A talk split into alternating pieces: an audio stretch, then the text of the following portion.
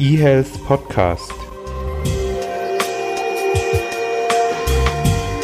Der Podcast rund um Gesundheits- und Medizininformatik aus Konstanz.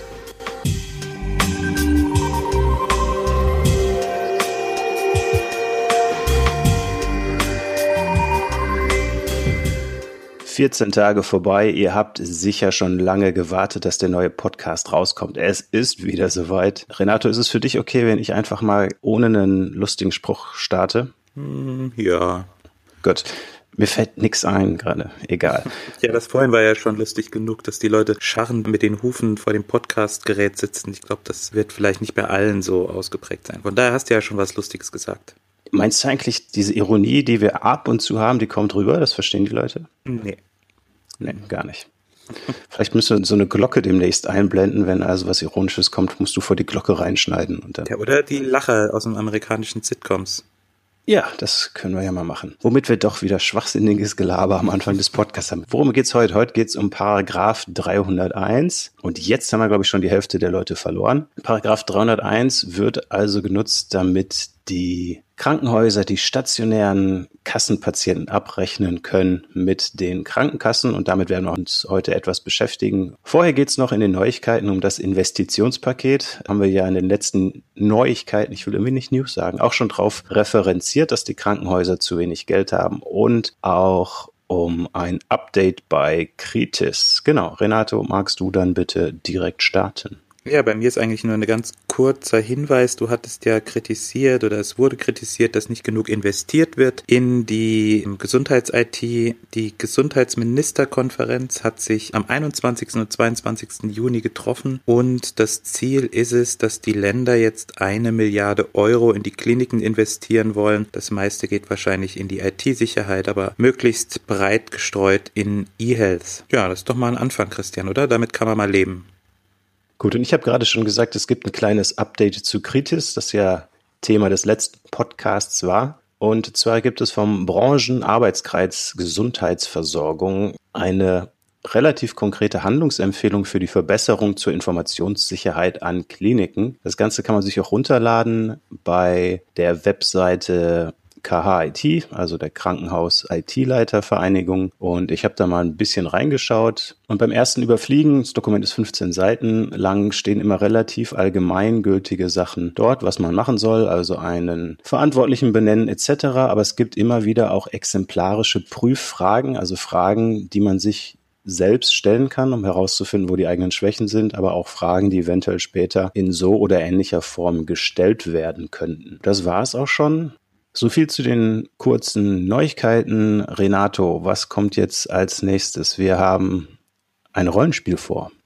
Ja, wenn man über Schnittstellen redet, dann ist es manchmal ganz gut, das nicht so abstrakt sich anzuschauen, sondern sich einfach mal vorzustellen, dass zwei Leute sich miteinander unterhalten, weil häufig ist die Schnittstellenkommunikation da sehr ähnlich. Deswegen würde ich jetzt einfach mal vorschlagen, du bist das Krankenhaus, ich bin die böse Krankenkasse und du willst Geld von mir dann lass uns doch mal überlegen, wie wir diese Konversation führen.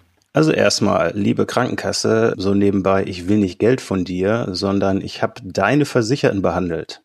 Ja, ich bin da in Vorleistungen getreten. Das also übrigens noch nicht zur Kommunikation, also, nicht zum Standard. Ich bin da in Vorleistungen getreten, immer schön den Ball flach halten. Also, liebe Krankenkasse, ich habe vor drei Tagen einen Patienten aufgenommen und heute ist auch der späteste Tag, wo ich dir diesen Aufnahmesatz schicken muss. Und ich übermittle dir einfach Basis an Daten zum Patienten, Name, Geburtsdatum, Geschlecht, Anschrift und so weiter. Aber auch Sachen wie mein Institutionskennzeichen als Krankenhaus sowie Tag, Uhrzeit und Grund der Aufnahme.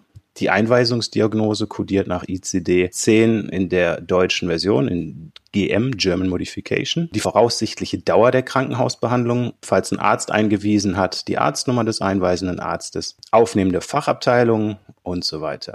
Vielleicht kurze Anmerkung noch. Das sind Sachen, die bei mir die Ärzte im Krankenhaus immer wieder vergessen und wo ich immer wieder mit To-Do-Listen drauf achten muss, dass die Ärzte auch tatsächlich die Aufnahmediagnose kodieren und die geplante Verweildauer irgendwo eintragen im KISS. So, jetzt bist du dran. Und ich als Krankenkasse prüfe das natürlich alles. Ich schaue, ob das auch tatsächlich mein Patient ist. Ich schaue, ob das alles so stimmig ist. Und dann kommt meine Nachricht an dich auch wieder über unsere tolle Schnittstelle. Auch spätestens drei Tage nachdem ich deine Nachricht erhalten habe. Und ich bestätige dir, dass ich die Kosten übernehme in einem Kostenübernahmedatensatz. Okay, damit ich wieder dran. Du Krankenkasse. ja. Wir müssen reden. Fang an. Da ist was zwischengekommen. Die zehn Tage, die ich gesagt habe, dass der Patient bei uns bleiben wird, das können wir nicht halten. Der wird länger bleiben. Nochmal zwölf Tage. Okay, und jetzt, das war deine Nachricht an mich, und jetzt schicke ich dir die Frage, ähm, warum? Gib mir eine medizinische Begründung dafür.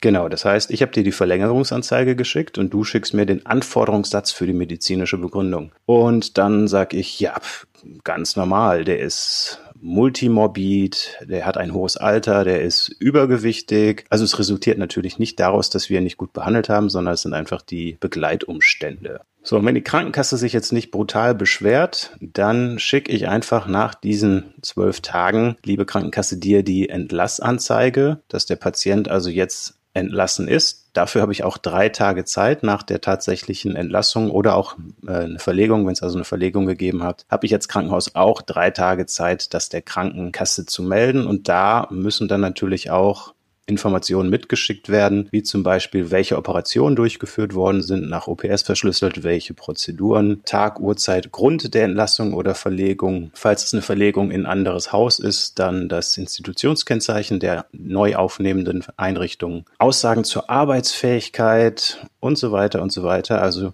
durchaus relativ viele Informationen, die die Krankenkassen dann dort bekommen. Also das muss spätestens drei Tage nach der Entlassung passiert sein, diese Information schicken und dann werde ich in der Regel wöchentlich einen Rechnungssatz als Krankenhaus an die Krankenkasse schicken, worüber die sich natürlich immer am meisten freuen. Ja, und ich werde da drei Tage nach Erhalt des Rechnungssatzes, spätestens drei Tage danach, dir einen Zahlungssatz schicken. Jo, und dann sind alle glücklich. Vielleicht eine Sache nochmal, haben wir am Anfang ja schon gesagt. Es geht also um die Abrechnung stationärer GKV-Patienten mit den Krankenkassen, sind also hier im Bereich Kostenträgerkommunikation und das ist ein deutscher Kommunikationsstandard, kein internationaler. Wir haben jetzt ja schon ein paar Mal über FIRE gesprochen, über HAL 7 gesprochen, über DICOM gesprochen gesprochen. Das sind alles internationale Kommunikationsstandards. Paragraph 301 ist aber eine rein deutsche Geschichte. Renato, wo wird Paragraph 301 beziehungsweise der dort definierte Kommunikationsstandard noch genutzt, auch wenn es sich nicht um stationäre Patienten handelt? Also es gibt noch das ambulante Operieren. Das bedeutet ja, dass der Patient weder davor noch danach eine Nacht verbringt in der jeweiligen Einrichtung, aber trotzdem wird hier mit dem 301er Datensatz gearbeitet. Was man auch noch sagen muss, Reha-Einrichtungen arbeiten auch mit einem 301er Datensatz, der aber nicht so ausführlich ist wie der 301er Datensatz von normalen Krankenhäusern. Okay, vielleicht eine Anekdote. Ich saß mal bei einem Verantwortlichen in der Klinik für diese 301-Geschichte und der hat mir dann erzählt, dass an, ich glaube das, ich hoffe, ich kriege es noch genauso zusammen, dass an Weihnachten, die Sachbearbeiter kennen sich da ja auch so ein bisschen, vielleicht nicht persönlich, aber so vom Namen her, dass die dann auch 301 nutzen, um sich dann zum Beispiel frohe Weihnachten zu wünschen. Ich glaube, das läuft dann über die Anforderungssatz medizinische Begründung, schickt dann die Krankenkasse an das Krankenhaus und sagt, frohe Weihnachten, liebe Lieselotte, ich wünsche dir einen guten Rutsch, ne? Nicht zu viel Sekt. Und dann schickt das Krankenhaus in der medizinischen Begründung zurück. Ja, Ute, wünsche ich dir auch viel Spaß und rutsch auch gut. Da gewinnt unser Rollenspiel von eben nochmal eine ganz andere Bedeutung. Da unterhalten sich dann tatsächlich zwei Leute miteinander. Genau. Renato, ich weiß, dass du es nicht magst, deswegen stelle ich dir die Fragen einfach so als Überleitung. Mhm. Renato, Weißt du, wie denn dieser Übertragungsweg ausschaut? Also von der Krankenkasse zum Krankenhaus und zurück? Eine Frage, mit der ich gar nicht gerechnet habe. Oh, doch, sie steht hier auf meinem Skript drauf. Pling, Ironie aus. Ja, es ist ein Sammelsurium aus doch etwas teilweise veralteten Standards. Da war ich etwas überrascht, aber so wie ich das rausgelesen habe, nehmen Krankenkassen nicht nur eine Art der Kommunikation entgegen, sondern die bieten mehrere Kommunikationswege an. Was vielleicht jeder kennt ist, und da war ich auch überrascht, es gibt E-Mail, also dass man das Ganze per E-Mail überträgt, die Dateien. Es gibt einen etwas eigentümlichen Standard, das FTAM. Das wird tatsächlich, glaube ich, nur noch in Behördenkommunikation verwendet. Also das ist die Kostenträgerkommunikation im Gesundheitswesen und noch einige Behörden, die darüber Daten austauschen. Sonst wird dieser Standard fast nicht mehr verwendet. Er setzt auf ISDN auf ist selbst ähnlich wie FDP, aber viel mächtiger. Dieses Aufsetzen auf ISDN ist mittlerweile auch etwas veraltet. Da tut sich was und mm, es wird auf TCP/IP umgestellt. Vielleicht kurze Frage: FTP ist doch jetzt auch wieder im Kommen, oder? Mit dem Lindner. genau, ja. Ein Standard, der tatsächlich FTP enthält, ist das SFTP. Das ist sicheres FTP mit Verschlüsselung. Darüber können die Daten auch ausgetauscht werden. Und dann gibt es noch eine ganz besondere Kommunikation und zwar über X400 wird auch MHS, also Message Heading System genannt oder früher Telebox 400 von der Deutschen Bundespost. Das ist so ein ähnliches Verfahren wie E-Mail, setzt nur auf OSI auf. Also alle, die sich mit Rechnernetzen so ein bisschen auskennen, denen sagt OSI was. Und dieses X400 ist ein OSI-basiertes E-Mail-System. Ich glaube, wir müssen noch dazu sagen, dass da unser Wissen nur so, so halbgar ist, oder? Also der Übertragungsweg. Ich weiß, dass definitiv ISDN vor so sechs, sieben Jahren noch genutzt wurde. Aber falls wir uns da verhauen haben, liebe Zuhörer und Fachexperten, dann sagt uns Bescheid, dann machen wir wieder ein Erratum. Was du noch vergessen hast, ist natürlich der Akustikkoppler, ne? Bei vielen Krankenhäusern noch im Einsatz. ja. Oder man kann natürlich auch für jedes Bit eine Brieftaube schicken. Morsen.